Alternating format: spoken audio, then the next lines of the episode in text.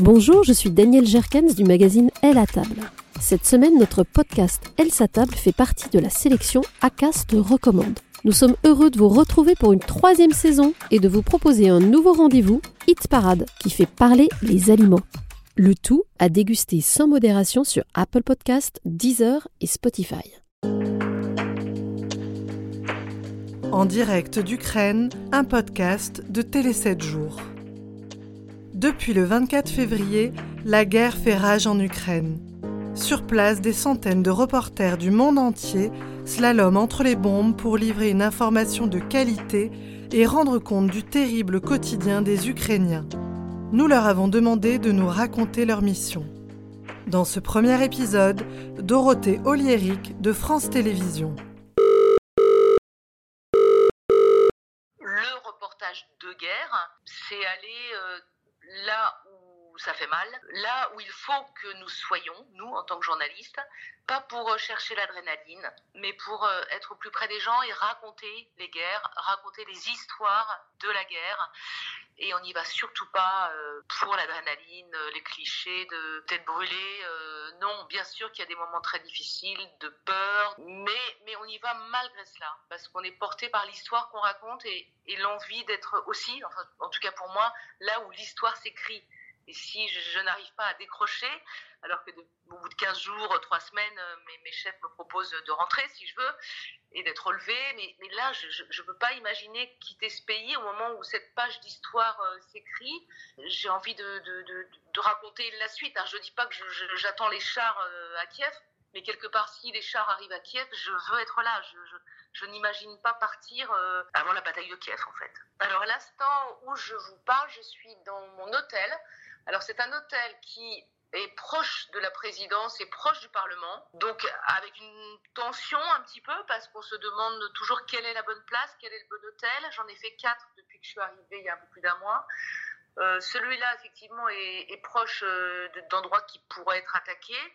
Mais néanmoins, ça va vous sembler tout bête, mais il y a à manger, alors qu'il n'y a pas dans les autres. Il y a un très bon shelter, un très bon abri, donc qui est euh, profond, avec euh, bien organisé, avec euh, des matelas, avec de l'eau. Voilà. Donc il y a un défaut, c'est son emplacement, parce qu'il peut être des, des, missiles si ça se met à frapper le centre, la présidence, le Parlement. Quelque part, voilà, ça peut tomber là sur mon hôtel là. Il y a eu depuis tout à l'heure depuis une demi-heure, j'ai eu deux fois les sirènes. Il y a eu euh, une dizaine de tirs, de missiles, tirs aériens. Et depuis ce matin, il y en a eu, je sais pas, 30. Et on continue le job. On va pas dans les abris, on ne dort pas dans les abris. Ça veut pas dire que j'irai pas. Hein. Si vraiment là il y a des missiles qui tombent tout autour de l'hôtel, là j'irai. Pour l'instant, j'y vais pas. Je continue à dormir dans mon lit. Euh, alors avec plein de petits trucs, hein, avec les chaussures pas loin du lit, avec euh, les lacets bien défaits pour pouvoir sauter dans les chaussures, avec le gilet pare-balles devant l'entrée, le casque lourd. Je dors pas en chemise de nuit, je mets comme un petit bas de, pyjama, euh, un peu comme un jogging avec un t-shirt. Euh, voilà, je suis prête à partir en quelques secondes. Donc euh, je sais où est. voilà, prendre mon manteau, prendre mon sac, prendre une bouteille d'eau il y a tout qui est prêt tous les soirs pour euh, vraiment partir en courant pour rejoindre l'abri. Quand on va dans des quartiers comme hier à 30 km, où on se retrouve dans un petit village totalement déserté, avec un bénévole qu'on suit qui a le courage d'y aller, et, et, le peu de gens qui restent sont terrés dans les caves. Ils sont juste derrière le bois, ils, parlent tout bas, et à chaque virage, ils nous disent là c'est dangereux, là c'est dangereux, là on reste qu'une minute, parce que s'ils nous voient, on va, se prendre un tir. Et on raconte ça, et à un moment, on descend dans une cave où on voit des gens, mais, j'en ai les larmes aux yeux encore en parlant, et mais, d'une misère, dans un froid, dans un, une cave insalubre. Ils sont depuis 15 jours avec les bombardements, leur immeuble a été touché, ils ne sortent pas de là. Et d'un coup, on voit dans une cave, une... j'avais des larmes qui coulaient, je, je, me retenais, je me retenais, je dis mon Dieu, mon Dieu, mon Dieu, c'est pas possible. Tout n'est pas dans le reportage. Moi, j'en ai la moitié qui sont pour moi, qui, sont qui rentrent dans ma chair, dans ma mémoire, dans mon cœur, et qui sont des souvenirs forts et des rencontres, parce que tous ces gens-là, vous venez pas juste euh, leur mettre le micro sous le nez, vous passez quelques heures avec eux, vous gardez contact avec eux, et puis ces rencontres-là, moi, les femmes, après, je quitte cette cave, hors caméra, je les prends dans mes bras. Je les, elles sont pas lavées depuis, elles disent on s'est pas lavé, on n'a pas. Je m'en fous, il y a un moment où, même sans la même langue, ou quelques mots que je connais de, russe ou d'ukrainien, on se prend les mains, on s'embrasse, on se serre, et, et moi, ça me fait, euh, ça, ça, je sais pas, c'est des moments que je, c'est pour ça que j'aime ce métier. C'est pour ces rencontres qui sont absolument incroyables. Comment on le supporte? On le supporte justement avec, euh, avec ce sentiment qu'il faut, toujours, toujours donner un sens à cette mission. On est tous sauf, des, sauf du voyeurisme. On n'est pas des voyeurs. Ces images, elles resteront parce que les pires images, on les garde pour nous. Hein, on vous épargne. Hein. On, on, peut en filmer, mais on les montrera pas parce que moi, je, pense au Rwanda quand je vous parle de ça. Quand j'étais toute jeune, j'avais jamais vu un cadavre de ma vie. Et même pas, on m'avait épargné euh, celui de mes grands-parents.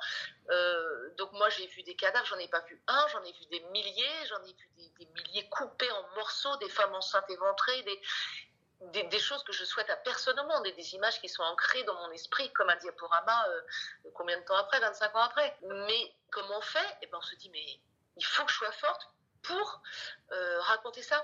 Parce que moi, mon rôle, c'est de témoigner. Et, c'est justement, nous, bon, bah, nous, on y va. On doit être un petit peu particulier quand même pour aller voir de thèses confrontées ou voir euh, subir les risques, les horreurs, mais il mais, faut les raconter et on se doit de les raconter. Donc moi je suis portée, la force que j'ai peut-être sur le terrain, c'est d'être euh, portée par le sens qu'on donne à sa mission. Le jour où il n'y a plus de sens, le jour où la peur envahit tout, eh ben ce jour-là, faut arrêter. Mais moi, les années passent et, j'ai toujours un sens à ma mission, une passion et, et je, ne conçois pas. Puis c'est une envie viscérale d'être là.